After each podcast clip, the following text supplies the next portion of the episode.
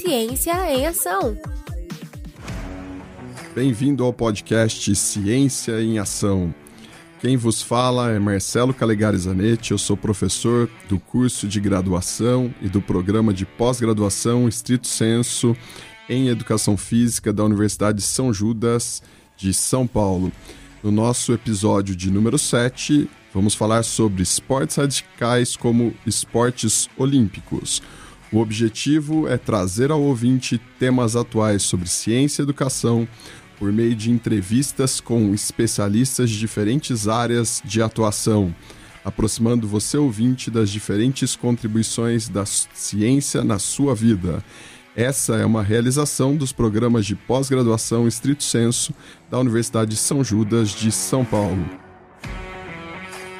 E o nosso convidado de hoje é o professor mestre Bruno Alan Teixeira da Silva, que é coordenador da Extensão e Educação Física da Unisa, professor da Faculdade Piaget e mestre e doutorando do programa de pós-graduação estrito senso, nível de mestrado e doutorado em Educação Física da Universidade de São Judas de São Paulo. Primeiro, muito obrigado, Bruno, por estar com a gente nesse episódio de número 7. Eu gostaria que, a princípio, primeiramente, você fizesse uma breve apresentação. Bem-vindo. Muito obrigado, professor Zanetti, pelo convite. Agradeço a todo o programa de pós-graduação por estar aqui. É, fico feliz em poder colaborar de alguma forma com o conhecimento ligado aos esportes radicais, justamente porque são as modalidades que estão em tendência no momento e que fazem parte da minha vida desde pequeno. Ótimo, Bruno. Então vamos para a nossa primeira pergunta. O que são os esportes radicais?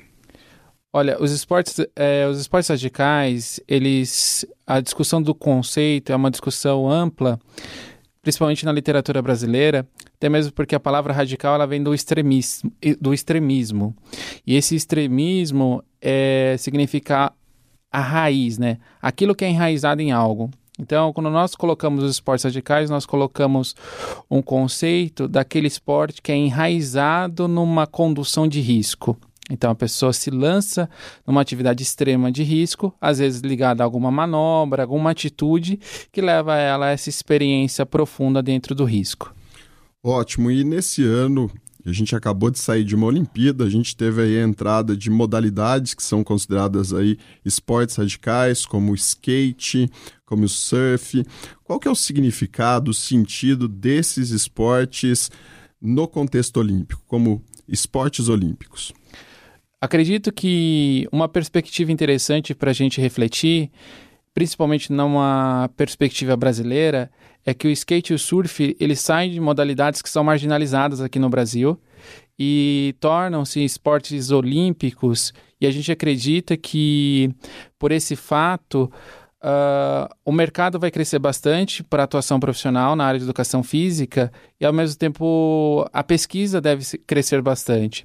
Uma das coisas que, que a gente acaba identificando é que atletas como até mesmo o Ítalo, Medina, a Raíssa, que eram atletas que apareciam nas competições internacionais das, das modalidades que eles participavam, apareciam constantemente, mas nas Olimpí quando eles entraram nas Olimpíadas, o Brasil conheceu eles.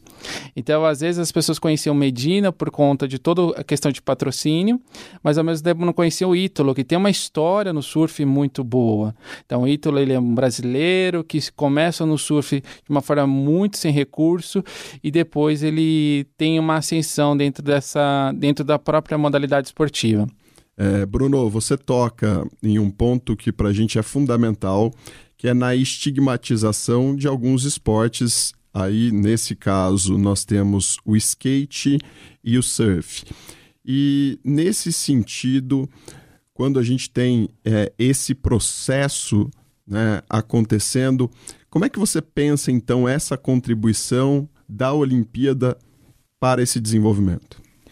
Eu acredito, professor, que uma das coisas que me chama a atenção é que antigamente uma criança que ganhava um skate, talvez a família, uma família a, a, que não é envolvida com a prática esportiva diretamente, talvez vai achar que aquilo vai transformar a criança num marginal, até mesmo pela discriminação. Se a gente pegar uma família adulta hoje, ela conviveu com alguém que participou da época da proibição do skate em São Paulo.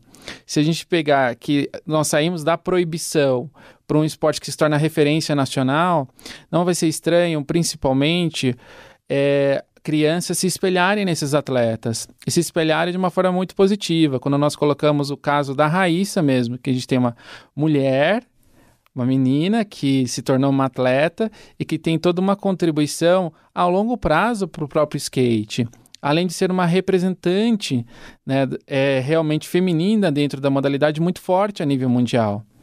Então, eu, eu acredito que isso leva uma reflexão e alguns pais também a questionarem, a não marginalizar isso, mas também reconhecerem que talvez as crianças possam fazer aqueles esportes que façam sentido para elas e que elas desejam fazer. Então, se for o skate, se for o próprio surf, as pessoas normalmente têm vontade e isso é interessante porque tem um tem um autor que ele é da sociologia, que é o David Le Breton.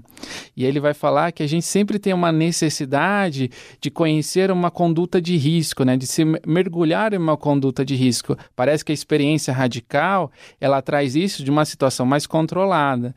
Então, quando eu vou fazer uma aula de surf, uma aula de skate, por exemplo, é, eu tenho um ambiente seguro, porque eu vou ter um professor, um instrutor que vai realmente me proporcionar essa segurança e eu vou ter essa experiência com risco que normalmente ela vai despertar algumas sensações, às vezes emoções que eu não sinto no cotidiano e que são encontradas dentro de uma condução de risco. Bruno, você traz também a figura da própria Raíssa né, nessa discussão. E aí, quando a gente pensa na Raíssa, a gente tem uma menina de 13 anos que participa pela primeira vez de uma Olimpíada. E a gente sabe que por trás dessa é, busca e dessa entrada de novas modalidades no circuito olímpico também tem um processo de envelhecimento do torcedor olímpico, que estava acostumado com as modalidades ditas tradicionais. Como é que você enxerga esse processo? É, eu enxergo um processo de mudança das modalidades olímpicas como uma, um processo natural, até mesmo. Então, tem modalidades que vão entrando, tem outras que vão saindo.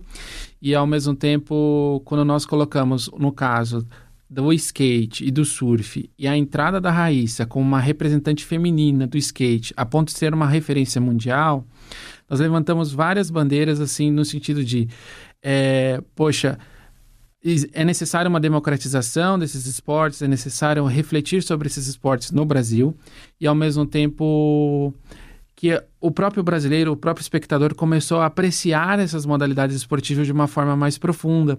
Às vezes, as pessoas olhavam para uma bateria de surf, às vezes olhavam para uma bateria de skate e não entendiam o que acontecia e não tinham vontade de entender também. O fato de ser uma manifestação olímpica e ter uma representante do Brasil chamou a atenção de muita gente para essa modalidade. Ao mesmo tempo, o espectador envelheceu. E a gente está falando de um envelhecimento de um pessoal que nasceu, às vezes, do, também dos anos 80, dos anos 90, que acabou pegando também um boom do skate e também do surf, até em moda, né? Então era comum a gente ver um adolescente dos anos 90 usando uma bermuda de surf. Se você perguntasse para ele se ele surfa, ele nunca viu surf na vida dele.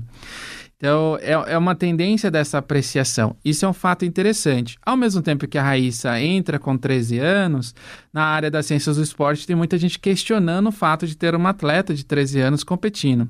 Eu vejo como um professor que estuda o esporte de aventura, por que, que ela realmente chegou lá com 13 anos? Porque ela tem competência. Esse é um primeiro, é um primeiro ponto. Para ela faz muito sentido o skate, ela se diverte.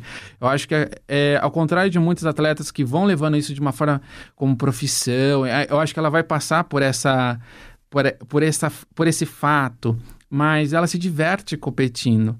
E ao mesmo tempo, um outro fator é a ausência de atletas também de ponta, porque são modalidades que estão ainda a gente poderia falar em desenvolvimento até mesmo no nosso país, porque nós saímos realmente da marginalização, da proibição aqui em São Paulo, até realmente o skate crescer, tomar força e tomar toda uma robustez que a gente encontra até mesmo na Olimpíada hoje, não só pelo atleta brasileiro, mas por outros atletas, dentro do surf também, mas a, levanta uma outra bandeira, que é necessário que a gente tenha profissionais que consigam trabalhar com essas manifestações.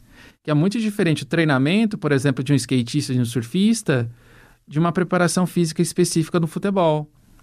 Então, existe uma certa carência tanto de projetos sociais, de lugares ou clubes que trabalham com essas manifestações, que talvez isso realmente tenha uma mudança no futuro, e de ações e políticas públicas pautadas no esporte que ajudam no desenvolvimento dessas manifestações, que tanto tanto o Ítalo quanto Medina quanto a Raíssa chegam é, com os resultados que eles conseguiram, mas é um caminho de todo atleta olímpico brasileiro é um caminho árduo na busca de patrocínio, de recursos, de pessoas que compreendam a especificidade de cada manifestação, que é um processo difícil.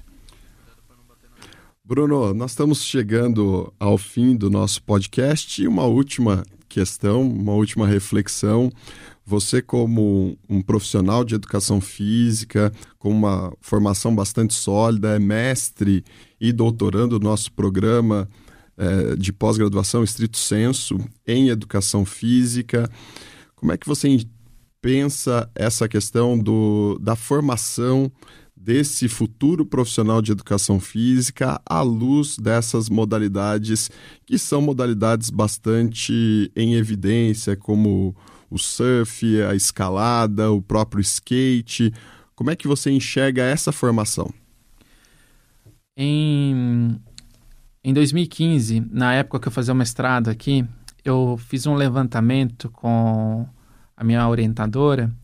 E nesse levantamento, nós é, fizemos uma análise das instituições que ofertavam educação física na cidade de São Paulo. Somente na cidade de São Paulo. Na época, existiam 54 cursos credenciados pelo MEC na cidade de São Paulo.